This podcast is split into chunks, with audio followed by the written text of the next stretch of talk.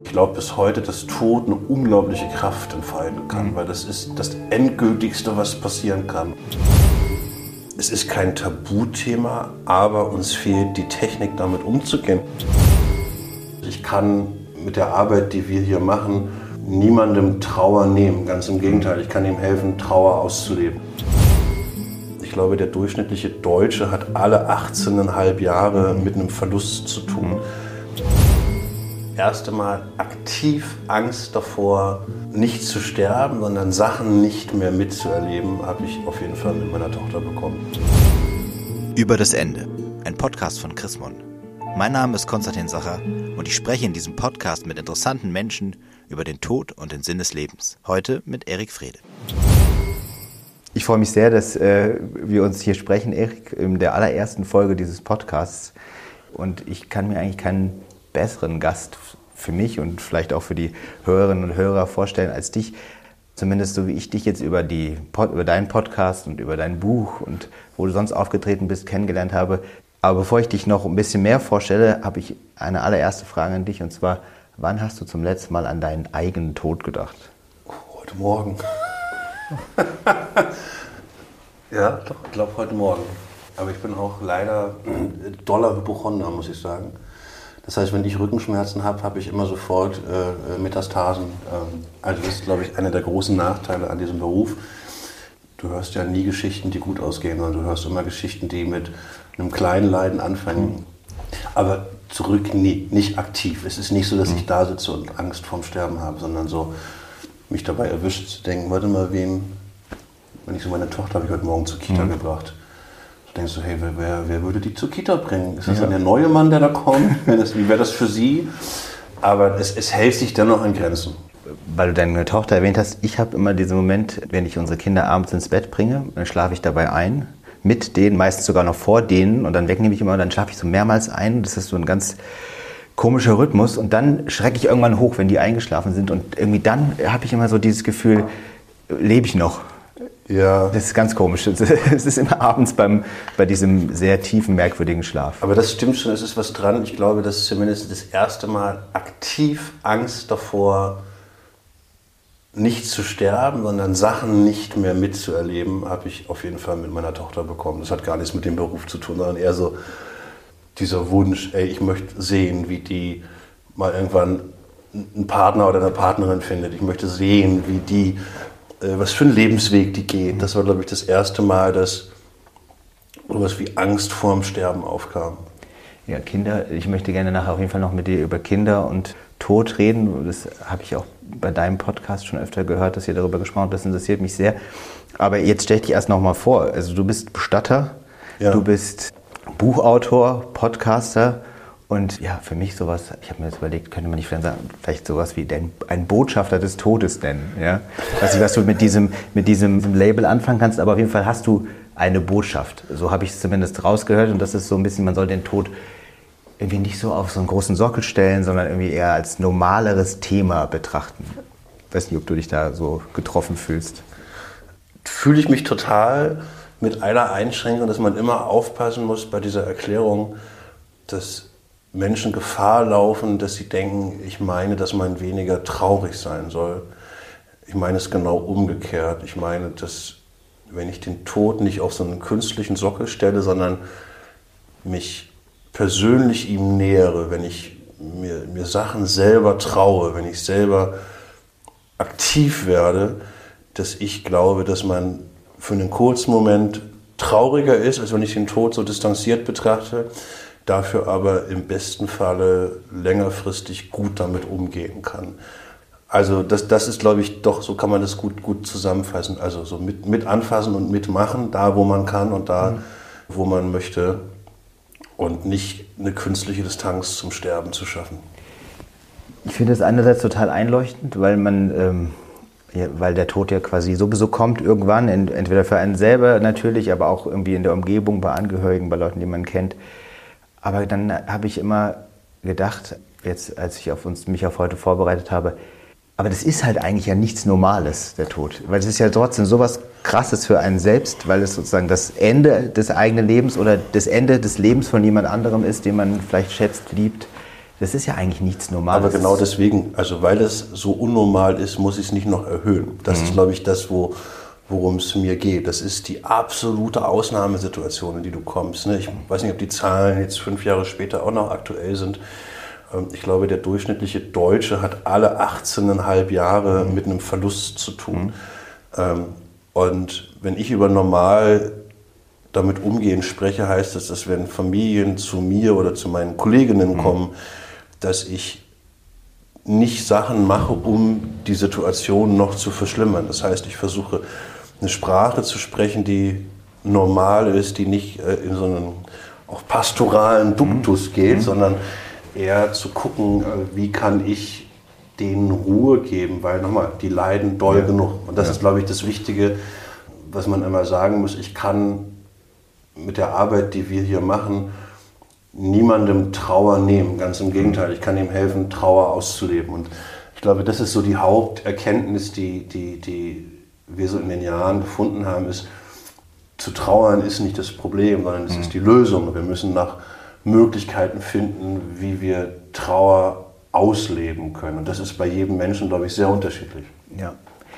Ich habe jetzt in den letzten Jahren an verschiedenen Unis gearbeitet und da auch mal Seminare zum sozusagen Theologie des Todes hieß es bei mir oder Philosophie des Todes gemacht und dann waren immer die Studierenden so, ja, das ist so ein wichtiges Thema, weil die Gesellschaft verdrängt es ja so. Das ist dann diese Verdrängungsthese. Und dann ja. habe ich aber immer gesagt, ich bin mir gar nicht so sicher, ob das stimmt. Und in der Soziologie und der Philosophie gibt es da auch immer ganz unterschiedliche Meinungen. Würdest du sagen, es stimmt? Äh, wie viel Zeit hast du? Ähm, ich glaube nicht, dass wir das verdrängen. Da bin ich mir auch, also es ist ja dafür ist es viel zu omnipräsent.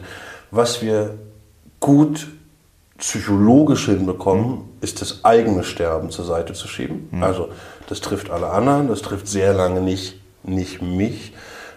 Und ich glaube, dass da so zwei Sachen miteinander einhergehen.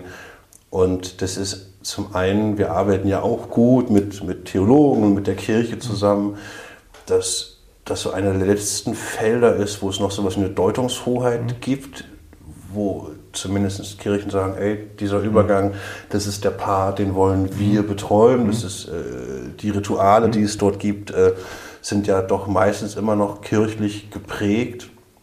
Und ich glaube, deswegen ist dieser Satz zu sagen, es ist so ein Tabuthema und da dürfen nur spezielle Kräfte drüber mhm. sprechen, äh, eigentlich finde ich was, was total kontraproduktiv ist.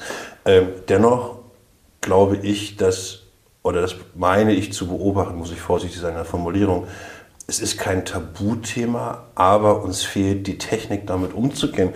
Und das merken wir zum Beispiel ganz doll so nach dem Buch oder mit, auch durch den Podcast, wenn auf einmal vermeintlich normale Menschen vorleben, wie kann ich denn über Verlust sprechen. Mhm. Also warum können wir, also die Chance, dass wir beide abends bei einem Bier in der Kneipe sitzen und ich dir erzähle, dass ich immer noch anfange zu heulen, wenn ich an meinen Opa denke, dann ist das ein Gespräch, was ich glaube, was standardmäßig so eher seltener stattfindet. Mhm. Und das fände ich was, wenn wir über den Begriff Normalität mhm. sprechen, ne, dass ich quasi vorleben kann, was Trauer macht. Und jeder, mhm. der jemanden verloren hat, und das kann jeder, der zuhört, für sich selber überprüfen, der ist ja nie weg.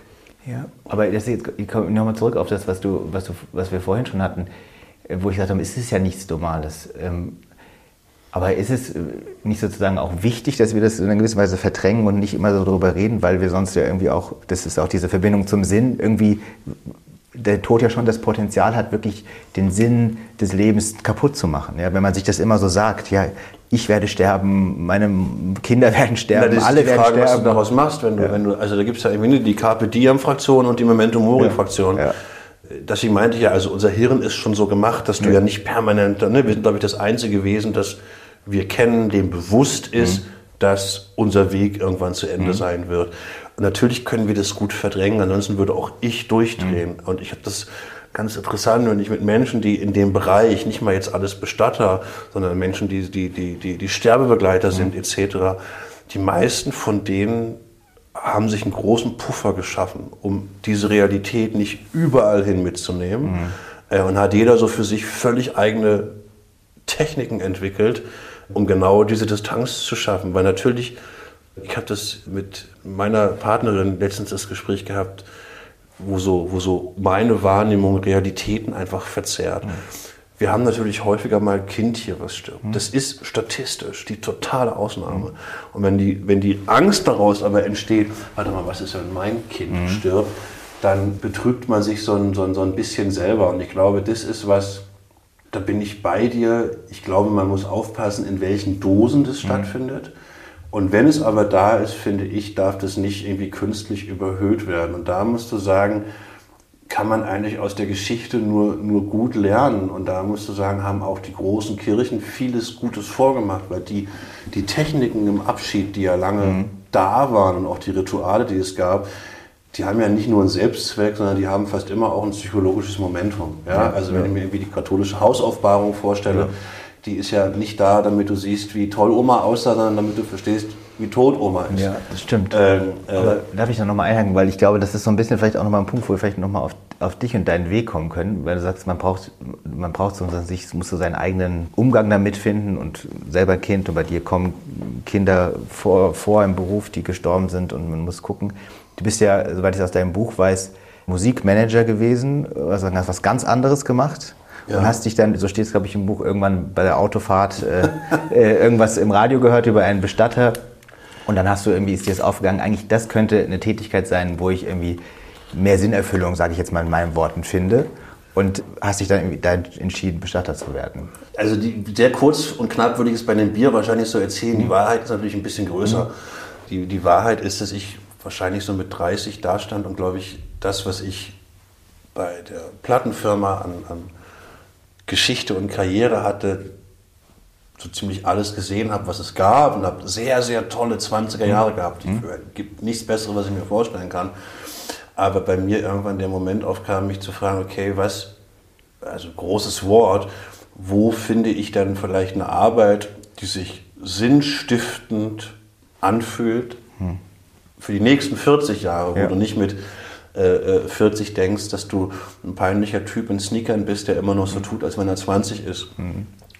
Und habe ehrlicherweise erstmal auch keine schlaue Antwort gefunden, weil ich wirklich, ey, ich habe studierst du nochmal Psychologie, war ich aber auch zu faul, zu, zu lange.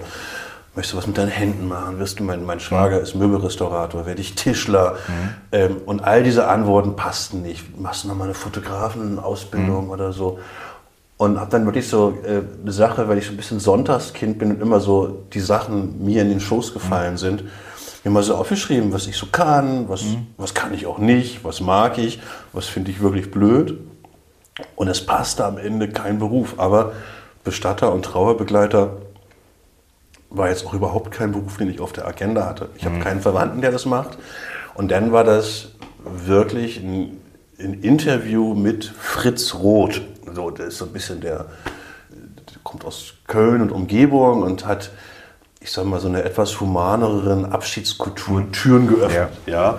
Nicht, dass ich heute alles so machen würde, wie er damit angefangen hat, aber der hat mit so viel Liebe und Wurf von dem erzählt, was der da macht, wie und alles, was der erzählt, kann ich heute, fast zehn Jahre später sagen, war wahr. Also ne, äh, natürlich verdiene ich mein Geld mit dem, was ich mache, aber so direkte Dankbarkeit als wirklich harte Währung, mhm. wie ich bekomme, weil ich kann häufig Situationen nur verbessern, wenn ich mich mhm. nicht äh, allzu doof anstelle und einfach menschlich agiere. Mhm. Hier kommen Menschen in totalen Ausnahmesituationen her und wenn ich mich nicht allzu blöd anstelle, kann ich denen mit den Techniken, die wir kennen und haben, einen Abschied ermöglichen, dass die danach kommen und sagen, das war traurig, aber das war gut so, wie es war, wie wir es gemacht haben. Und, und dann, das, dann bist du, hast gesagt, äh, wegen nach dem Interview jetzt, äh, das wäre was für mich. So schnell ging es nicht, aber das, das, das rumorte in mir. Dann ja. arbeitet, dann klopft das so permanent von mhm. innen an. So. Und da war auch wirklich so dieses, ich habe das schon mal erzählt, glaube ich, du kannst doch nicht Bestatter werden. Also wie klingt das? Was ist das? Aber mich auch deine, weiß ich nicht, Freunde oder deine Familie dir einen Vogel also, gezeigt? Und da habe ich es irgendwann das erste Mal meiner damaligen Freundin nachts erzählt, die dachte, ich verarsche sie. Dann habe ich es meiner Mutter irgendwann erzählt, die als allererste sofort sagte, das kannst du. War total interessant. Und dann verfestigte sich das und dann merkte ich, wie ich so unbewusst nebenbei immer googelte, wie wird man Bestatter, was muss man lernen. Und letztendlich habe ich mich aber nicht getraut, weil ich hatte ja einen Job, ich habe Geld verdient. Und dann war es die Erkrankung von einem Freund, die quasi so den letzten Impuls mir gegeben mhm. hat, so, auf was wartest du eigentlich? Und äh, ist, glaube ich, eine Kraft, der ist am Ende auch verstorben, dieser Freund. Und ich glaube bis heute, dass Tod eine unglaubliche Kraft entfalten kann, mhm. weil das ist das Endgültigste, was passieren kann. Und wenn du das zulässt als Information, ist das was ganz, ganz Schmerzhaftes, aber plötzlich rutschen Sachen in eine Relation. Also ne, für mich taucht er auf einmal auf, auf was warte ich denn hier eigentlich? Das heißt sozusagen, der, der, Tod deines Freundes hat dir ja, die Augen nochmal geöffnet, die Erkrankung, die und sagt, also, ich muss jetzt das machen, was, was mein Der hat jetzt mit Mitte, der hatte mit 36, war ja, ich war ein bisschen jünger, kam bei dem, der hatte schon mal Hautkrebs, kam Krebs massiv zurück. So. Also, ey, auf was wartest denn du? Jetzt kommst du wieder auf deiner philosophischen Ebene. Ja. Wenn das hier jederzeit vorbei sein kann, dann möchte ich auch keine Zeit mit Sachen verschwenden, die mich nicht erfüllen. Und das ist, glaube ich, eine Kraft, die kann Tod entwickeln. Und das finde ich eine, eine, gute Kraft, weil die einen dabei hilft, auf die Essenz zu gucken. Ja? Und äh, ist jetzt nicht so, dass ich nur Sachen mache, die mir Spaß machen, aber man schon einen Blick auf Sachen hat, womit von denen, ich weiß gar nicht, wo sind wir mittlerweile statistisch? Was bin ich, 73 Jahre, 74 mhm. Jahre, die ich habe, äh, jetzt rauche ich, wahrscheinlich mhm. sind es dann nur 68. Mhm. Mit was möchte ich die verbringen und mit ja. was stehe ich gerne auf? Und und das ist eine, eine Kraft, die, die muss man erstmal in sein Leben lassen. Und dann hat es natürlich damit zu tun, du hast vorhin gesagt, Tabu. Ich glaube, es ist manchmal kein Tabu. Wir haben halt mit Sterben sehr wenig zu tun. Wir haben das große Glück, dass Deutschland ein sehr reiches Land ist. Sterben ist institutionalisiert. Unsere Großeltern mhm. leben in einem Heim, die sind meistens weit weg. Und zumindest in Zeiten, wo Sterben eher in der Gemeinde oder in einem kleineren Kreis stattgefunden hat, war das präsenter und in dem Sinne normaler. Da ist halt der ältere Mensch und der wird mhm. irgendwann versterben. Und das ist irgendwie auch folgerichtig für den, der das wahrnimmt. Und ich glaube, das ist das, was wir versuchen, so in der Arbeit mit zu vermitteln, dass wir dem nicht aus dem Weg gehen können. Ich glaube, das ist das Normalsein. Und dann, jetzt, äh, dann hast du das gemacht, bist dann wirklich Bestatter geworden und jetzt klebt dieses Thema Tod so an dir seitdem. Aber du hast es natürlich auch äh, äh, offensichtlich so ein bisschen ja auch befördert mit deinem Buch und diesem Podcast ja. und sowas. Aber trotzdem hast du es auch mal bereut, die Entscheidung, Bestatter zu werden? Lustigerweise nicht einmal. Das ist, habe ich mit meiner Schwester gehabt. Äh, es ist wirklich krass.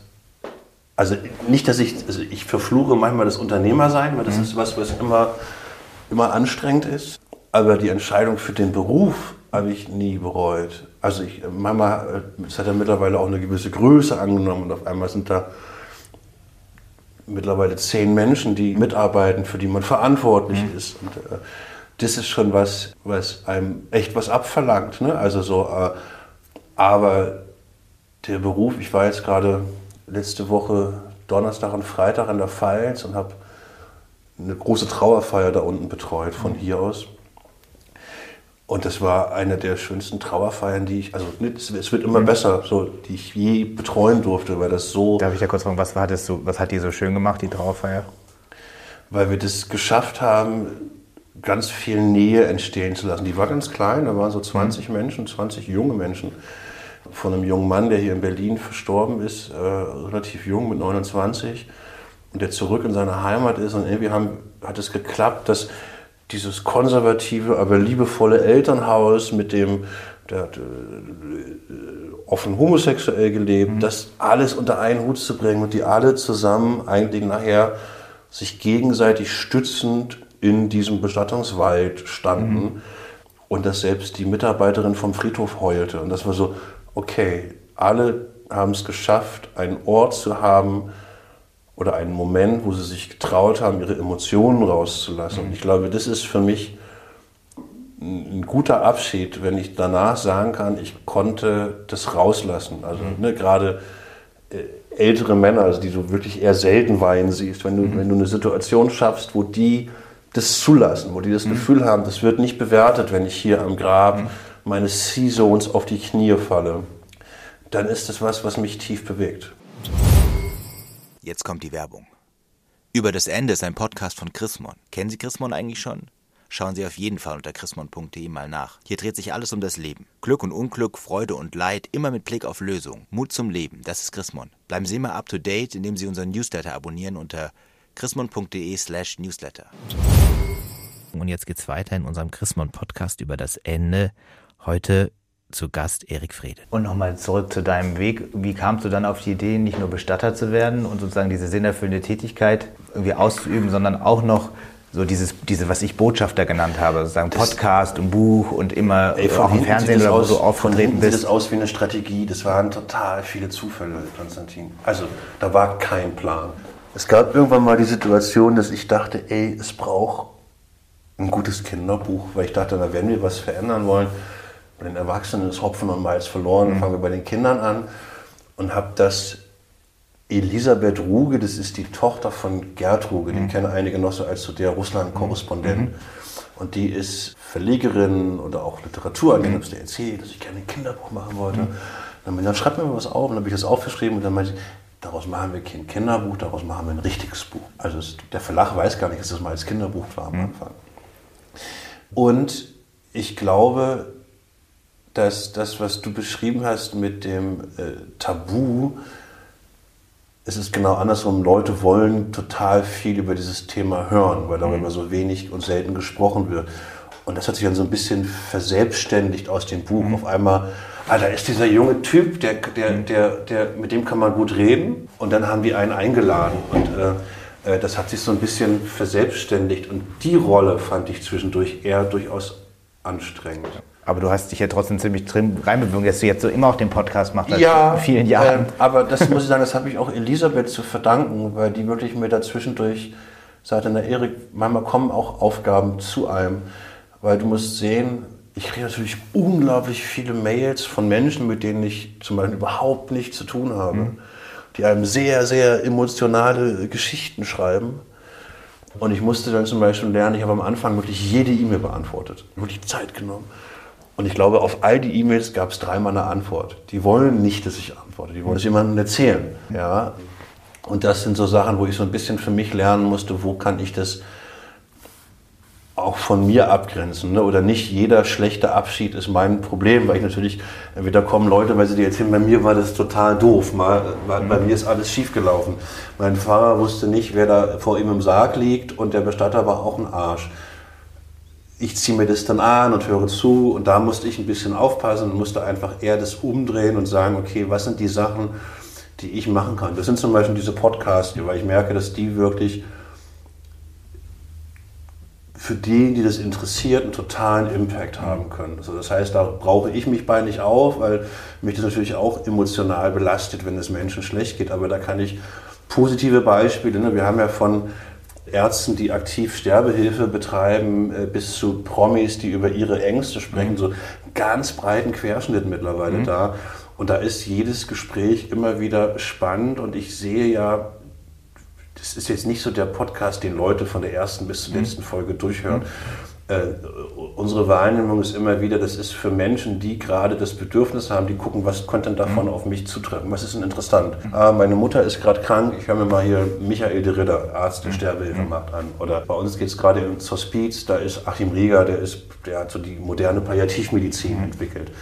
Oder ich möchte einfach nur hören, wie Sven Regner über Kultur und Tod, der, also, also die, die so ein bisschen wie so ein äh, Gemischtwarenlager, Ja. aus dem die sich bedienen können. Und das eher so ein Nachschlagewerk ist. Ja. Und das merke ich, das macht dann auch total Spaß, weil du einen Mehrwert schaffen kannst. Jetzt haben wir mehrmals schon über die, sind wir wieder auf Kinder gekommen, du hast von deinem Kinderbuch erzählt. Das gibt mir jetzt irgendwie die Vorlage, nochmal auf dieses Kinderthema einzugehen, weil ich habe, wenn ich mit meinen Kindern über den Tod rede, was ich nicht mache, weil ich irgendwie zwei Bücher über den Tod geschrieben habe und so viele Seminare habe und mein Bücherregal voll mit diesem Thema ist, so, sondern weil sie selbst danach fragen. Ja? Ja. Ähm, wenn ich mit denen rede, dann komme ich aber irgendwie immer mit meiner Grundthese, die, die, obwohl ich sozusagen religiös bin, eigentlich ist, dass das Leben, so wie wir es kennen, mit dem Tod aus ist. Ja? Also es, es gibt nicht eine irgendwie Fortexistenz, das glaube ich nicht. Ja? Aber damit komme ich immer an irgendwie also sozusagen an meine Grenze, wenn ich mit den Kindern spreche, vor allem mit den ganz Kleinen. In deinem Buch schreibst du, man muss immer die Wahrheit sagen. Und da habe ich gedacht, ja, warum, Warte mal, stopp, stopp, stopp. wie das, ist- eigentlich? Das ist ein halbes Zitat. Wie gesagt, man muss, ich, also ich versuche Ja. nicht zu lügen, Ja. aber ich versuche auch nicht unnötig Sachen zu beantworten. Mhm. Das ist, glaube ich, ein ganz wichtiger Unterschied. Ich möchte, also auch bevor ich Vater war, ich versuche, wenn mir jemand eine Frage stellt, meine ehrliche Antwort zu geben. Ähm, und es ist ein bisschen auch so, wie, wie ich gelernt habe, wie gute Ärzte mit dir sprechen, wenn du eine, eine, eine infauste mhm. Diagnose bekommst. Ähm, du als Arzt. Was heißt infauste? Also, tödliche Diagnose. Ja, ja. Die sagt mhm. dir, du Konstantin, hier Hirntumor, mhm. der Arzt weiß, äh, statistisch zwei mhm. Jahre. So. Wie weit er dir alle Hoffnung nimmt und zum Arsch wird. Mhm. Und ich glaube, ein guter Arzt ist ehrlich, nimmt mhm. aber nie alle Hoffnung, weil irgendwie musst du diese Zeit ja auch überleben. Und ich kann dir aber auch sagen, auch ich komme regelmäßig an meine Grenzen, wenn es um Kinder geht. Mhm. Also, ne, und bin auf der einen Seite immer wieder überrascht, wie kreativ Kinder in ihren Gedanken sind und bin aber erfreut, zu sehen, wie offen Kinder damit umgehen und ich dann eher sehen muss, ah, wie antrainiert ist denn dieses nicht darüber sprechen. Ja, ja nee, sprechen, ist, ich glaube, also ich versuche nochmal, weil ich habe es, glaube ich, gerade blöd erklärt, nochmal zu erkennen. Wenn zum Beispiel meine Tochter sagt, ich bin immer noch traurig, weil die Uroma ist gestorben. Ja. ja dann äh, sage ich, oder sagt sie regelmäßig, wirklich so, je, hm. äh, immer wieder.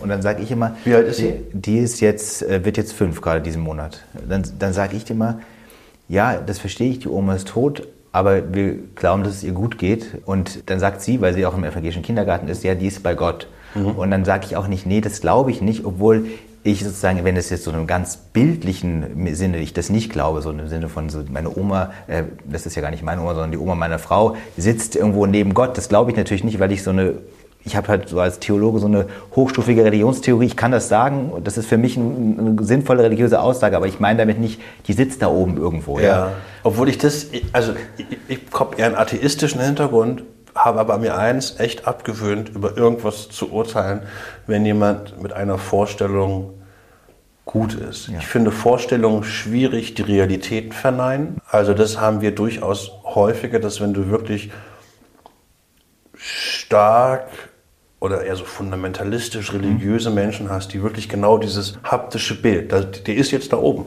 ähm, wo du wirklich merkst, dass damit einfach auch Trauer verhindert wird, weil die Realität, dass mhm. der weg ist, nicht anerkannt wird. Und wir machen häufig mit einer Berliner Pastorin zusammen, sind wir häufig in Kitas. Mhm. Und wir spielen dieses Spiel eigentlich total schön. Sie ist die Pastorin, ich bin der Atheist und mhm. sagen, du, keiner von uns beiden kann sagen, wie es richtig ist. So, aber was wir euch sagen können ist, egal was danach passiert, wir können Antworten für jetzt geben. Und da bin ich dann zum Beispiel, da muss ich auch, meine Tochter ist ein Jahr jünger als deine, die ist vier.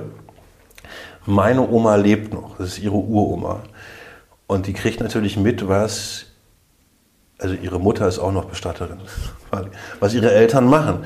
Und die erklärt ihr relativ hart, wir müssen, die nennt die Mimi, wir müssen zur Mimi fahren, weil das ist die nächste, die stirbt. Und wenn das die Erkenntnis ist, freue ich mich, weil die hat verstanden, lass uns gute Momente mit erschaffen, solange die, die noch da ist. Und ob die jetzt da eine Vorstellung von wirklicher Endlichkeit schon hat, was sie nicht hat, also von dem, was wir jetzt psychologisch mhm. wissen, ist mir auf sehr banal relativ wurscht. So, ja. Die kann, was, was, was möchte ich denn von Kindern? Ich möchte, dass die ihre Bedürfnisse formulieren können.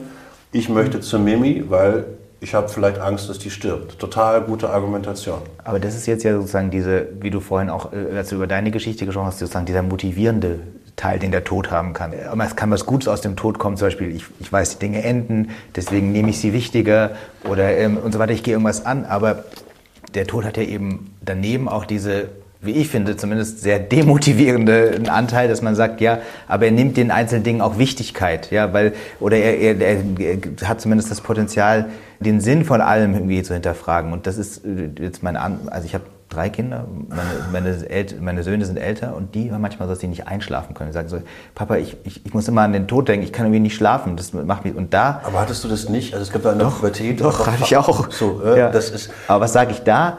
frage ich jetzt, äh, sozusagen, obwohl ich da schon viel drüber nachdenke, dich, was sage ich da, ohne dass ich irgendwie schummle und sowas sage wie, ja, der Tod ist nicht so schlimm, das ist das ganz normale Ende. Aber da, ja musst du, da musst du gar nicht schummeln. Ich kann dir, deswegen vorhin äh, unser, unser äh, Lagerregal, ich durfte oh, Jens Dreier, ist Berliner Neurologe, experimenteller Neurologe, der war im Podcast und hat das, kommt eigentlich aus der Schlaganfallsforschung. Mhm.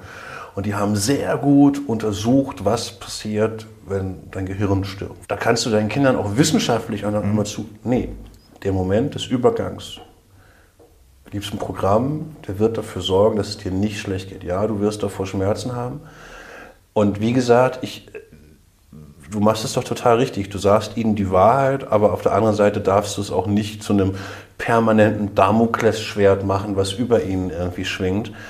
Und was ich gelernt habe in meiner Arbeit ist, bei übermäßigen Ängsten eher zu fragen, was steht denn hinter dieser Angst? So, bei, bei, bei, bei Kindern ganz häufig, ich werde jemanden verlieren. Ne, mhm. Das heißt, in der, in, der, in, der, in der normalen Matrix wird Papa Konstantin wahrscheinlich vor mir sterben. Mhm. Das heißt, er ist irgendwann nicht mehr da. Und das sind aber Sachen, auf die man sich, finde ich, vorbereiten kann, indem man Sachen umdreht, nämlich wenn deine Tochter sagt, ey, ich vermisse Oma, dann zu fragen, was können wir denn machen, dass wir die weniger vermissen? Gucken wir uns zusammen Sachen an, mhm. halten wir Erinnerungen wach. Und ein großer Treiber für Trauer, das beobachtet man gerne bei älteren Leuten, ist, solange ich traue, vergesse ich nicht. Also meine Oma ist so jemand, die quasi, wenn die über meinen Opa redet, kann die nur heulend über mhm. den sprechen. Die kann nicht erzählen, wie toll das mit dem mhm. war. Und ich glaube, das ist was, was man zusammen trainieren kann. Nämlich zu sagen, du, wir erinnern uns sehr aktiv an, ich weiß nicht, wie eure Uroma hieß, mhm. ja. Emma. Was? Emma. Emma. Wir erinnern uns ganz aktiv an Emma. Wir werden die nicht vergessen. Mhm. Hier gibt es, also meine Mama hat es sehr schön gemacht. Die hat so eine kleine Fotoecke mit denen, die nicht mehr da sind mhm. und es wird über die gesprochen. Und das ist was, was ich bei meiner Tochter gut beobachte.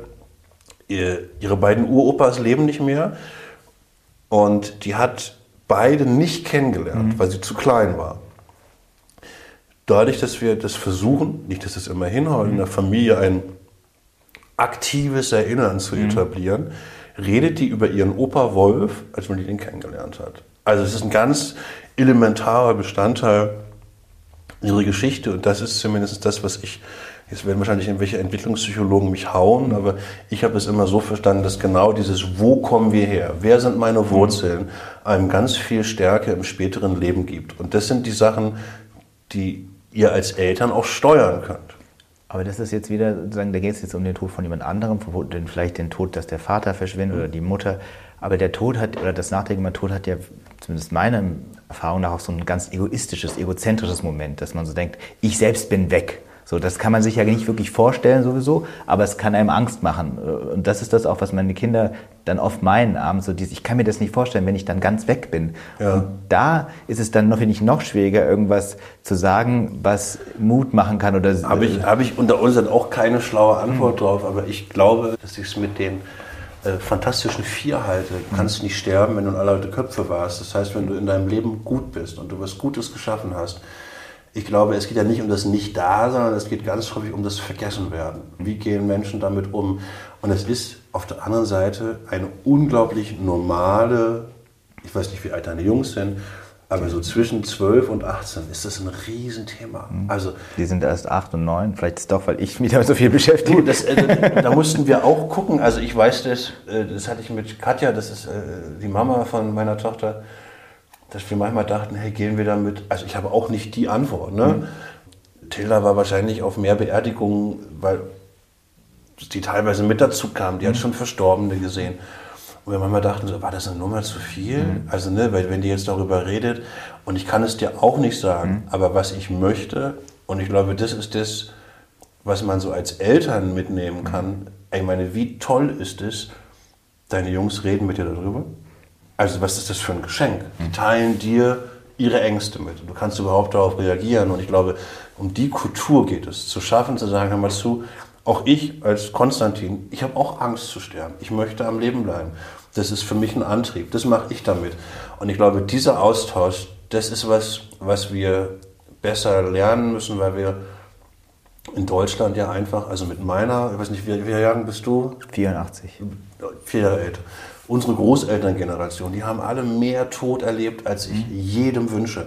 Ich weiß, warum die darüber nicht gerne reden. Also ne, die ganzen in den 30er Jahren geborenen, hat jeder ein Geschwisterkind verloren. So, die haben das mehr auf dem Abendbrottisch gehabt, als wir uns vorstellen können. Und ich glaube, dass das was ist, was gerade passiert. Wir erobern uns den Tod so ein bisschen zurück von dieser Generation, die verständlicherweise darüber häufig aus traumatischen Hintergründen nicht reden wollte, reden konnte oder im Gegenteil zu viel darüber gesprochen hat. Aber selbst, jetzt kann ich sozusagen aus meiner philosophischen äh, Todesbeschäftigung wieder so ein bisschen Salz in die Suppe werfen mit dem Erinnern.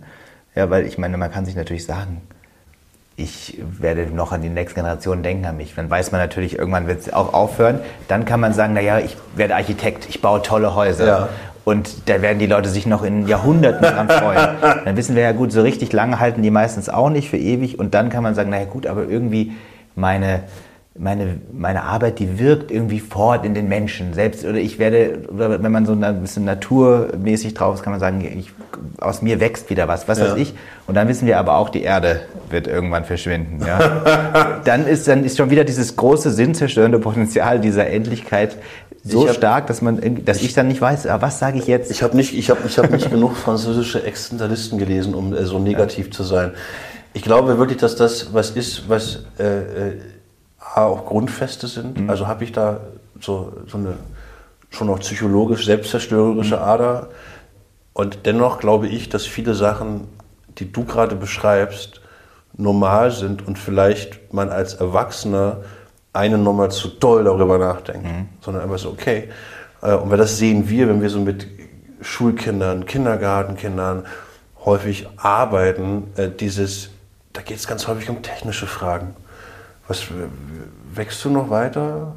Pupst Opa noch? Mhm. Also ernste Fragen und äh, äh, was kann ich machen? Und ähm, äh, eine Sache, das meinte ich auch am Anfang, ich kann eine Sache nicht nehmen. Und da muss man aufpassen, habe gerade eine Debatte gehabt so über die Instagramisierung des Sterbens. Und wir natürlich mit, auch mit uns, das ist auch eine Gefahr, die wir mit, mhm. tolle Fotos von tollen Beerdigungen, wo wir sagen so, nee, es wird aber nicht einfacher dadurch. Ja, es sieht vielleicht ansprechender aus, man muss wirklich aufpassen, diese große Erkenntnis, unser Leben wird enden, die kann ich niemandem nehmen. Andersrum, ich kann die aber natürlicher vermitteln und sagen, du, das muss, und das glaube ich, glauben, ist einer der größten Antriebsfedern, die ich habe, zu wissen, ich habe nicht alle Zeit der Welt. Ich bin nicht der Heilander. Ich, äh, ja, also du hast vorhin die Existenzialisten angesprochen. Klar, die haben das so gedacht. Da gibt es ähm, also dieser eine Ersatz von Sartre, ist dann so, der Tod wird das Leben ad absurdum, weil quasi das Leben ist ja Freiheit bei Sartre ja. und der Tod nimmt alle Freiheit letztendlich. Du hast keinerlei Freiheit mehr, nicht mal die Freiheit mehr, an dich selbst zu bestimmen, was ja die, die, die Freiheit ist, die man als äh, sozusagen ja. Existenzialismus hat. Du kannst ja nicht natürlich Handlungsfreiheit, ich kann auch, die denken auch nicht, du kannst machen, was du willst, aber du kannst immer noch über dich selbst bestimmen. Ich bin trotzdem selbst wenn ich zum Schafott geführt werde, ich bin nicht der, der, der Verbrecher, sondern ich habe es eigentlich richtig gemacht und die anderen haben, haben ja. sozusagen es falsch gemacht. Aber der Tod nimmt dir das und der Tod gibt dich sozusagen in die Hand der anderen. Die machen mit dir, was sie wollen, weil die Erinnerung, die hast du ja nicht mehr in der Hand, was die dann, was die über dich erzählen. Du kannst Aber das sehe ich in meiner machen. Arbeit ganz häufig, dass gerade ältere Männer haben mit dem letzten, was du sagst, ein Riesenproblem. Das sind, also ich kann meine Uhr nachstellen dass, sagen wir mal, erfolgreiche Männer jenseits der 70 sind die, die sehr detailliert aufschreiben, was sie wollen. Die also gerne auch mal den Angehörigen fast schon so ein Korsett umlegen, mhm. ne, wo einfach klar ist, da muss die Anzeige in der FAZ kommen. Und wenn die nicht groß genug ist, ne, das kläre ich jetzt schon. Mhm. Und da muss man wiederum auch Aufklärarbeit leisten bei denen, die mit dem Verlust umgehen müssen. Ne? Also das man sich auch nicht jedes Korsett, was einem da gegeben wurde, anziehen muss. Weil da bin ich dann wiederum Atheist. Nee, sorry, wenn der tot ist, müsst ihr einen Weg finden, damit umzugehen. Und da achte ich in meiner Arbeit eigentlich auch drauf, solange jemand lebt, ist der die wichtigste Person. Wenn er verstorben wird, rutschen für mich die Wünsche derer in den Mittelpunkt, ja. die mit dem Verlust umgehen können. Es gibt ja so, so, oft, das liest man jetzt heutzutage, ich weiß nicht, vielleicht war es früher auch so, aber ich hatte ein bisschen das Gefühl, dass es eher heute so ist, dass die Leute ihre eigene Trauerfeier planen und sowas.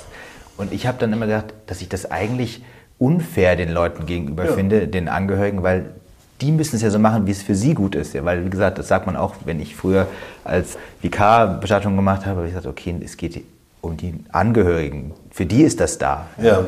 Du, bin ich, bin ich bei, das sind auch die Gespräche, die ich immer wieder führe, dass es gar nicht darum geht, viele kommen, also es gibt da zwei Arten von Menschen, die vorher kommen, oder drei. Die einen haben eine Erkrankung und sagen, ey, ich weiß, das wird die nächsten zwei Jahre passieren. Die nehmen mal so ein bisschen außen vor. Und dann gibt es aber zwei, die einen sagen, ich möchte allen die Arbeit abnehmen, ich kläre das vorher. Und die anderen, die sagen, ich möchte das so genau wie möglich planen, damit es so passiert, wie ich möchte. Beide haben ein Problem, sie sprechen nicht mit denen, die damit umgehen müssen. Und das sehe ich selbst bei mir in der Familie so. Ne? Meine Oma, die ist jetzt 87, die sagt, na, bitte macht was ganz nichts Großes, ne? anonyme Wiese. Ja, genau, warte mal, aber ich muss doch damit umgehen. Also ich möchte, also kannst du mich fragen? So. Und natürlich ist das eine Generation, die diese Selbstwertschätzung häufig nicht hatte, dass es uns interessieren mhm. könnte.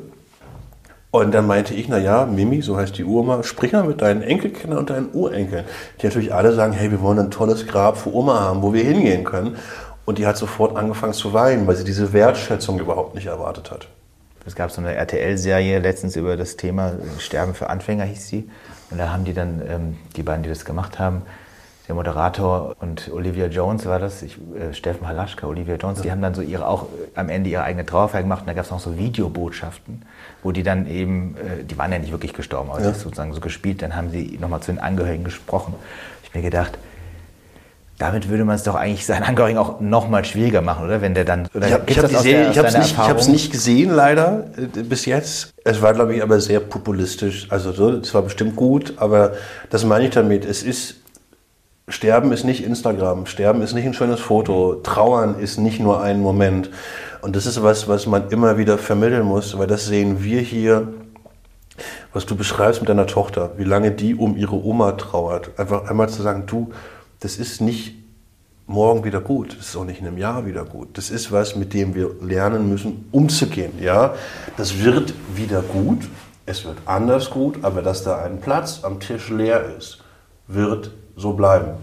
Und so verstehe ich dann auch so diese, diese religiösen äh, Weisen darüber zu reden, wenn man sowas sagt wie, er ist in die Ewigkeit eingegangen, ist ja letztendlich eine religiöse Art darüber zu sprechen, auch wenn man das wahrscheinlich als Atheist auch vielleicht sagen kann, Ewigkeit hat sich so ein bisschen von der Religion weg, wegentwickelt, aber das ist sozusagen der menschliche Versuch, mit diesem unglaublichen, letztendlich nicht fassbaren, dass man irgendwie verlischt, umzugehen und dafür Bilder zu finden, die, äh, die das transportieren. Ja. ja. Und ähm, dann würde ich immer sagen, deswegen kann man, so, so kann ich diese religiösen Sachen sehr gut sagen.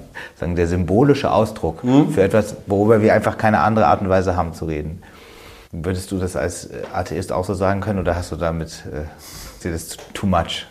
Ist es überhaupt nicht. Äh, äh, ich kann, ja, ich, kann über Energie sprechen. Ne? Mhm. Also so, das ist ja das, was ich in die Welt geben kann. Ich kann mhm. Energie in die Welt geben. Und wenn ich irgendwie Atheist bin, glaube ich zumindest an Physik und Energie mhm. bleibt erhalten. So, darüber kann ich sprechen, darüber kann ich nachdenken. Äh, äh, äh, ich glaube, dass Atheismus das schwerer macht. Also gibt es auch genug Untersuchungen zu, dass quasi tief verwurzelter Glaube einen mit Unwägbarkeiten im Leben durchaus leichter umgehen lässt. Ja? Äh, ich glaube aber, dass es dennoch zumindest in wir reden über die Bundesrepublik, eins eilend alle und das ist was, was äh, glaube ich, das Schwerste ist mit Verlusten und es ist die Ohnmacht, denn was haben wir in den Jahren, die wir jetzt da sind, gelernt? Ich kann eigentlich alle Probleme mit zwei Schlüsseln lösen. Entweder bin ich schlau genug oder ich bin reich genug.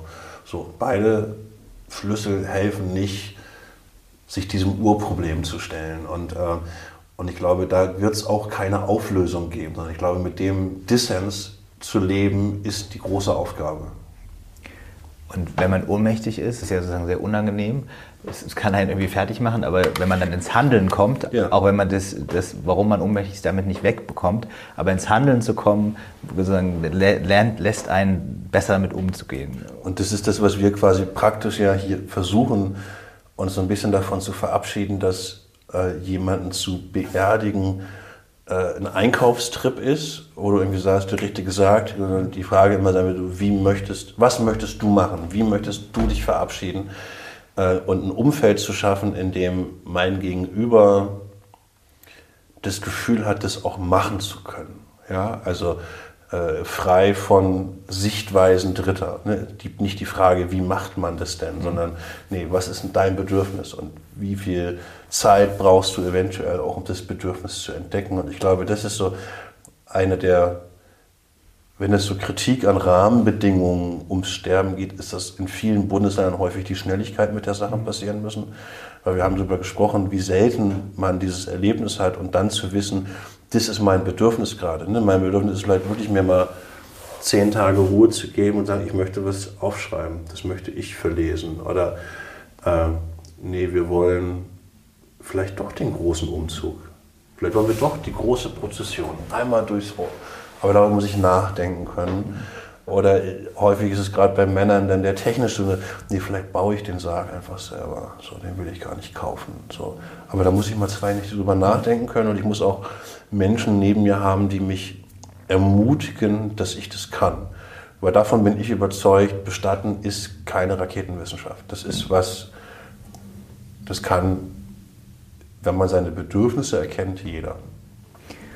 Und dieses äh, ins Handeln kommen in Bezug auf den Tod, kann man zwar nicht machen mit diesem Podcast, aber zumindest das darüber nachdenken und sozusagen da, ja, Worte dazu finden für dieses komische große Thema. Ja. Und ähm, ja, deswegen danke ich dir sehr, dass du mit mir darüber gesprochen hast, äh, in dieser ersten Folge dieses Podcasts. Dann dir viel Erfolg mit den weiteren Gästen. Ja. Vielen Dank. Das war über das Ende Folge 1. Hat es Ihnen gefallen? Dann abonnieren Sie den Podcast unbedingt, damit Sie keine neue Folge verpassen. Für die nächsten Folgen habe ich mit so spannenden Leuten gesprochen wie dem jüdischen Intellektuellen Meron Mendel, der Schriftstellerin Maike Wetzel, der Publizistin Liane Bettnatz, dem Essayisten Daniel Schreiber. Also abonnieren und keine neue Folge verpassen. Außerdem folgen Sie mir oder Chrismon auf Instagram und schreiben Sie mir eine E-Mail an podcast.chrismon.de, wenn Ihnen ein Satz besonders hängen geblieben ist oder wenn Sie einen Gast vorschlagen wollen. Bis zum nächsten Mal. Bleiben Sie mutig, Ihr Konstantin Sacher.